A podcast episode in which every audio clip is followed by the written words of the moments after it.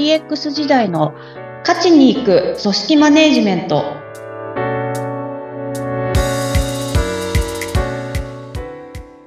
お疲れ様です。株式会社ダズリ代表取締役筒井千明です。インタビュアーの土井さとみです。どうぞよろしくお願いいたします。よろしくお願いいたします。先週もお話ししたんですがチャット GPT です最近ニュースで地方自治体がチャット GPT を業務に導入し始めている。こんな情報がたくさんあります。あの例えば、まあ、いくつか例に挙げますと、横須賀市が文章の作成とか議事録の要約とか、政策立案などにこれを使って、まあ、1ヶ月試験利用して検証してみようとしているとか、あと、埼玉県の戸田市では、試験的にチャット GPT のと会議の資料や、これ、LINE を組み合わせて、で、問い合わせに応対するという仕組みを作ってみた。で、これを運用してみようとしているらしいということなんですね。で、この、そもそもこのチャット GPT 発表されたのは2022年、まだ去年です。去年の11月30日ということは、まあ、ほぼほぼ12月から使われ始めたと思います。で、あの、わずかこれ、まあ、4、5ヶ月ぐらいしか経ってないのに、この地方自治体が私の思いの中では固めだなという組織である地方自治体がこれ使い始めたっていう。社会の反応とても早かった気がするんですね。地方自治体って今でもファックスが現役だったり、MO ディスクやフロッピーディスクが現役っていうところもある一方で、こういうふうにもう、すぐに導入する自治体がいるっていうことに驚いてるんです。筒井さん、どんな感想をお持ちですか？いや、そっか、もうそういう動きがいろいろ広がってるっていうところで、本当にギャップというか、ね。いろいろ感じますよね。うん。まあ、当然その、このシステムこういうものにしか対応してないって、まあ、古いレガシーシステムみたいなものもあるっていう理由もあるのかもしれないですけど、とはいえ、こう、新しいものが出てきて、あの、活用でき、どうやら業務に活用できそうなレベルであるっていうところを、やっぱり判断をして、でももともとなんかこう、そういったものが使えるものが出てきたらどんどん試そうみたいな土壌があったから、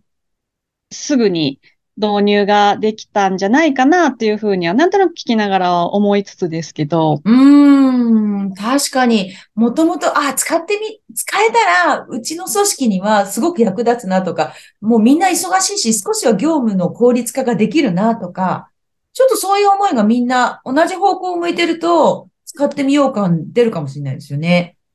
いや、もうそこは本当にそうですよね。あの、まあ、人手が足りてないとか、あと業務の効率化みたいなところは、あの、デジタル云々の関わらず必要なことだとは思うので、まあ、そこをこう、意識がきちんと向いているのかいないのかっていうところで、やっぱこういうものが出てきた時の、あの、導入スピードっていうところにはつながってくるのかなっていう、こ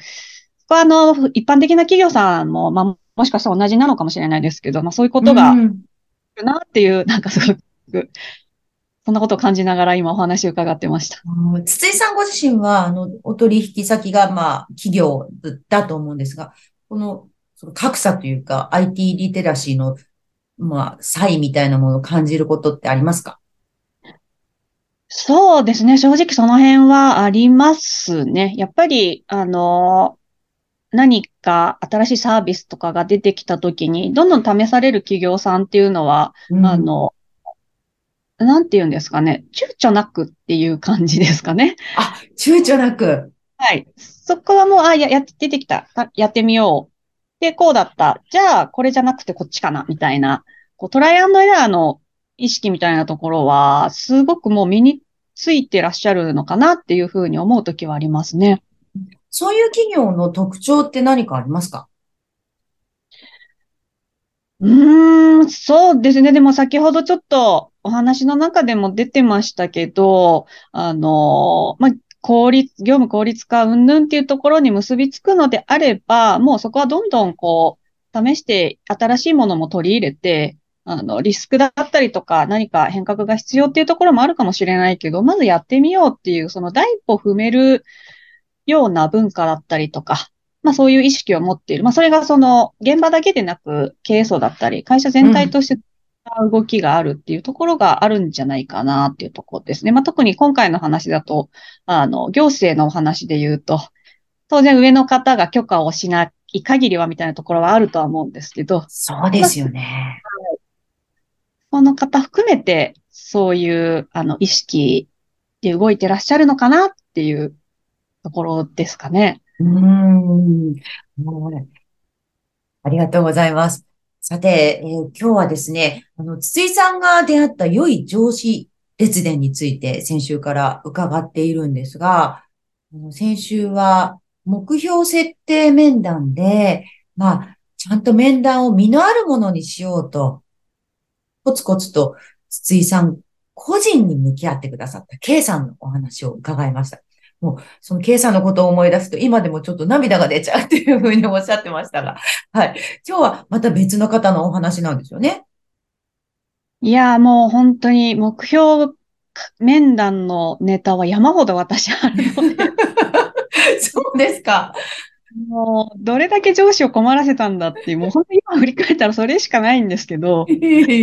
ただ、でも、そうですね。苦手意識が消えないまま17年過ごしたので。あ、在籍した17年間を。はい。17年過ごしつつだったんですけど、うん、あのそうですね。今回の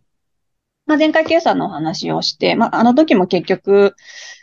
合計多分8回、9回ぐらい面談をして、やっと目標を立てられたみたいな状態ではあったんですね。わー、すごい。はい。えー、その間にでも筒井さんの意識も変革したってことですよね。まあそうですね。なんで、なんとか目標も立てられましたっていう状態になりましたと。で、そんな経験をしたので、じゃあ次は、もうちょっとスマートにこう目標を立てられるだろうって当然上司とかと、そのマネージメント側は思うわけじゃないですか。あ、そうかもしれないです。はい。翌年、はい、そ翌年以降っていうところは、もう土あんだけもう大変な思いしたんだから、で、付きっきりでやってもらったのが大丈夫だろうみたいな。ところはあったと思うんですけど、まあそれを見事に裏切りまして。裏切ったんですね。はい。難しかったですか？いや、やっぱり同じでしたね。毎年思うこと一緒で、な目標立てられない。で、あの、当然こう、キャリア重ねていくと、じゃそこのキャリアに応じて、こういったことはできるようになってほしいって会社の期待があるわけじゃないですか。うんうんで、その期待に応じてて、まあ、ある程度応じた参考にというか、参考にしつつ、そこに一部答えられるっていうことも踏まえつつ、こう、目標を立てていくっていう形にはなるんですけど、そこが多分苦手だったんだと思うんですね。で、結局、えっ、ー、と、そうですね。ま、そまだ若手時代ですね、これも。に、その、また面談の時期がやってまいりました。で、えっ、ー、と、前職の時は毎年こう、面談の上司が変わるっていうスタンスだ、スタイルでやってたんですよ。ええで、その時に接してくださったのが S さんって前その方は部長だったんですけど、うん、今度は S さん。はい。で、また、その時はでも、ちょっと成長して1、2行ぐらいは書いてったんですよ。なんですけど、ええ、あの1個しか書けませんってその時今度言ったんですよ、私。で、会社の一応ルールとしては3つ書きなさいっていうルールだったんですね。ああ、あと2つ足りない。はい。で、なんで3つ書かなきゃいけないかっていうと、まあやっぱりその1個の目標だけだと、それを達成できなかった時に評価がやっぱ落ちる。うん。あ、を得なくなってしまうとか、会社、あの、評価する側としても一つだけずつ難しいと。で、結局、あの最終的には総合、こう、相対的な評価にはなるので、そう考えると3つを推奨しているっていう話だったんですけど。ああ、そういうことなんですね。はい。そうなんです。っていうのも分かってたんですけど、無理って言って。無理な無理、ものは無理ですもんね。はい。そうなんです。うん、で、じゃあ2個だったらみたいな話とかもしてたんですけど、いや、もう2個も無理だと1個しか書けない。っていう話をしていたら、あのもう、じゃあ分かったと。そこはもう、お前がもうそこまで言うんだったら1個でいい。で、ただし、その1個本当に魂を込めて書けって言われて。魂込めて。もうそんなになんか無理だの、嫌だの、あの、できないだの、分かった。それも分かったし、あの、なんて言うんですか。そこ、自分の中で何か思いがあることも分かったから、じゃあその辺を全部吐き出して、本当にそこの一個っていうものに対して向き合っていくっていうことだろっていう話を言われて、うん。そういうことだろっていうふうに言われて、あ、それはもうそうですねっていう話をして、だったらもうそれで、あの、この一年進めるから、その代わりその後悔がないようなものにしなさいっていうのを言ってもらったっていうところですね。えー、本来は3つ書かなきゃいけないのに、1つでもういいことにしましょうよと。そうですね。もう、社内ルールはもう置いといて。はい。うん。一つでいいよっていうふうに変えてくださったってことですか？もう本当そうですね。結構、すぐに変えてくれましたね、そこは。ええー。確認するとかそういう作業もなく、うんうんうん、で、ただその代わりっていうふうに言われたっていう感じではあるんですけど、でもすごく、まあ、前回のその向き合うっていうところもそうなんですけど、私個人の話を聞いて、そこと対峙をしてくれたんだろうなっていうのは、今でもやっぱすごく思うので。うんうんうん、筒井さんが書けないっていうその気持ちというか、思いに対峙してくれたっていう。でも、あとその根っこのところにある、なんで書けないのか書きたくないのかとか、そんなうだうだ言ってるのかとか、なんか、そういったところにもすごく寄り添ってもらった